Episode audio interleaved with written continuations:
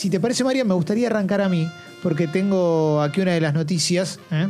que, que seguramente también tenías, pero bueno, la podemos ir peloteando. Tiene que ver con lo que está sucediendo en el sur, con los incendios ¿eh? en Río Negro y Chubut. Eh, ya enviaron, anunciaron que van a enviar un avión Hércules con más de 40 brigadistas para combatir el fuego en Chubut. Lo, lo anunció el ministro de Medio Ambiente, Juan Cabandier.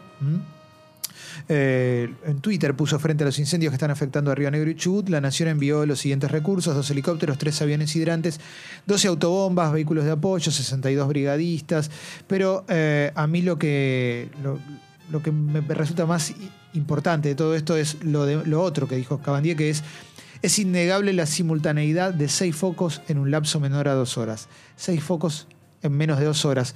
Esto como para que lo tengamos en claro. Eh, La intencionalidad resulta evidente y afecta no solo a los bosques, sino también a los vecinos de las zonas aledañas.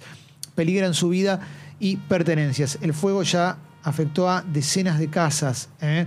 Eh, también este, hablaron, bueno, habló el intendente del Lago Pueblo, que se llama Augusto Sánchez, habló con Radio 6, dijo es una catástrofe, es un incendio de interfase donde vive donde vive la gente quemó casas, todavía no tenemos el número preciso, la situación es compleja, no hay electricidad, no solo en Lago Pueblo, sino, sino también en El Hoyo, en Cholila y también un in- incendio grande en el Maitén. La verdad es que, que, me resulta tristísimo lo que está sucediendo con esto de las quemas, esas quemas que por supuesto que responden a especulaciones para luego utilizar las tierras para, para eh, fines, eh, obviamente con, con lucro y, y fines... eh, empresariales o para, para lo que quiera el, el que la quema, digamos, a veces quieren, eh, no sé, poner cualquier cosa. Me, me- da mucha bronca, la verdad, me da mucha bronca. Por eso también me voy un poquito, se me va la cabeza para cualquier lado. Porque si estuviste, si no estuviste también, pero si estuviste por esas zonas te das cuenta de la riqueza que tiene nuestro país, eh, lo que tiene para ofrecer nuestro país. Sabés cómo vive la gente de ahí, sabés lo que son esos lugares y destruir eso eh, es destruir a tu planeta, es, de- es destruirte a vos mismo, es no, tener idea, no tener idea de, lo que es vivir en, un mundo con otros seres vivos, de, vivir en sociedad, de compartir el planeta con los demás.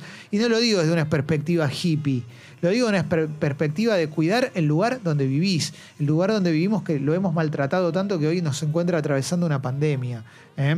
Pero la verdad es que es tristísimo. Hay eh, cinco incendios arrasando viviendas en Lago Pueblo, El Hoyo, sus alrededores, las afueras de Cholila, el Maitén, el tránsito cortado en Ruta 40. ¿eh?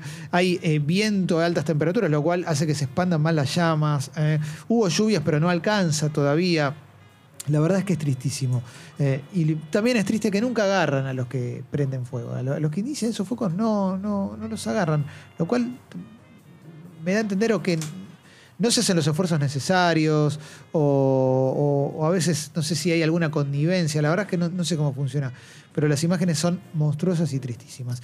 Eh, Marian, si querés seguir con, con otra noticia. Sí, dale. También eh, relacionado a las noticias del día, te quería preguntar ayer cómo terminó el escenario de vacunación de tu mamá. Eh, terminó. ¿Se pudo vacunar?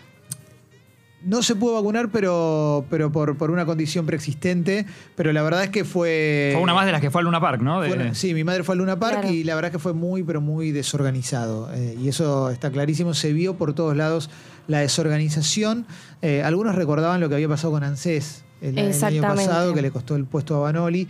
La verdad es que no, no se organizó bien. Yo me quedé muy preocupado, obviamente, por, por- por, eh, mi madre estuvo mucho tiempo dentro del Luna Park y había. La verdad es que eh, el desorden con gente de la tercera edad tiene otro peso. Tiene Sí, otro total, peso. más en este contexto. Sí. Y mm, más si le, o sea, si le cargamos el peso de la respuesta, que fue que no se, como que no se pudo premeditar que los ancianos iban a ir con acompañantes y que iban a estar ansiosos por la vacuna y que iban a llegar antes. Era algo bastante lógico. Sí, a ah, por eso hoy el gobierno porteño anunció que habilitaron nuevos centros para vacunar a, a- a mayores de 80 años. Eh, cinco centros nuevos, dijeron tuvimos las dificultades que tuvimos por el aglomeramiento de gente, dijo Fernán Quirós.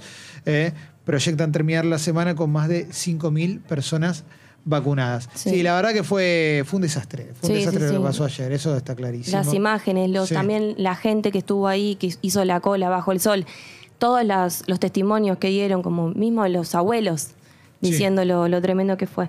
Bueno, igual tengo una buena en relación a la vacunación. Hoy Ciudad empieza a vacunar docentes. Bien. Así que esa es una súper buena noticia. Se va a arrancar vacunando a personal de dirección y gestión, supervisión, inspección, docentes frente a alumnos de nivel inicial.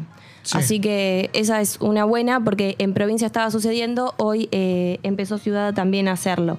Sí. Por otro lado, relacionado al coronavirus, también les tiro, como hacemos todos los días, unos numeritos del reporte diario. Dale. En el día de ayer murieron 131 personas y 7.307 fueron diagnosticados con coronavirus en el país.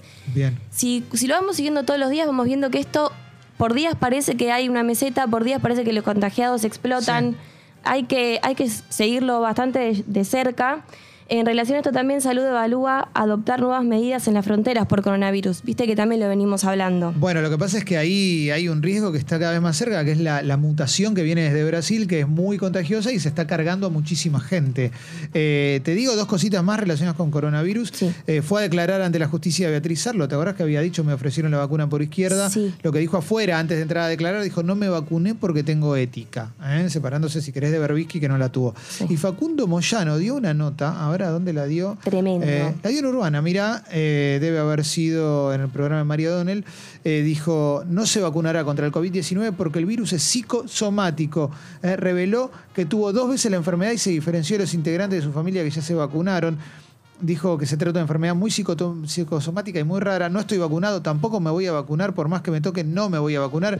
Es como que no le siento buen olor al virus, tengo una cuestión personal de credibilidad y un análisis profundo de la pandemia en general. Visiones de poder, geopolítica, es largo, pero no me convence el coronavirus directamente. Facundo Moyano estuvo en YouTube mucho tiempo, me parece. Claro, sí, sí, ¿Eh? sí, sí, sí. Sí, sí, sí, porque- De todas maneras, la nota cierra diciendo que está a favor del plan de vacunación, pero pienso, ¿no? Si te querés despegar de lo que hizo tu familia, busca otro, otra forma mucho más constructiva Sí. que diciendo Sí. algo paranoico. Sí, y nos dice Infobae que solo el 0,8% de la población recibió las dos dosis de la vacuna eh, tras dos meses eh, y 10 días de campaña. Sí, la verdad es que el, el plan de vacunación viene muy lento, Sí. eh, sobre todo en comparación con otros países. Obviamente cuando se compara, se compara, depende del medio que, que lo tome, lo va a comparar siempre con los países que mejor funciona.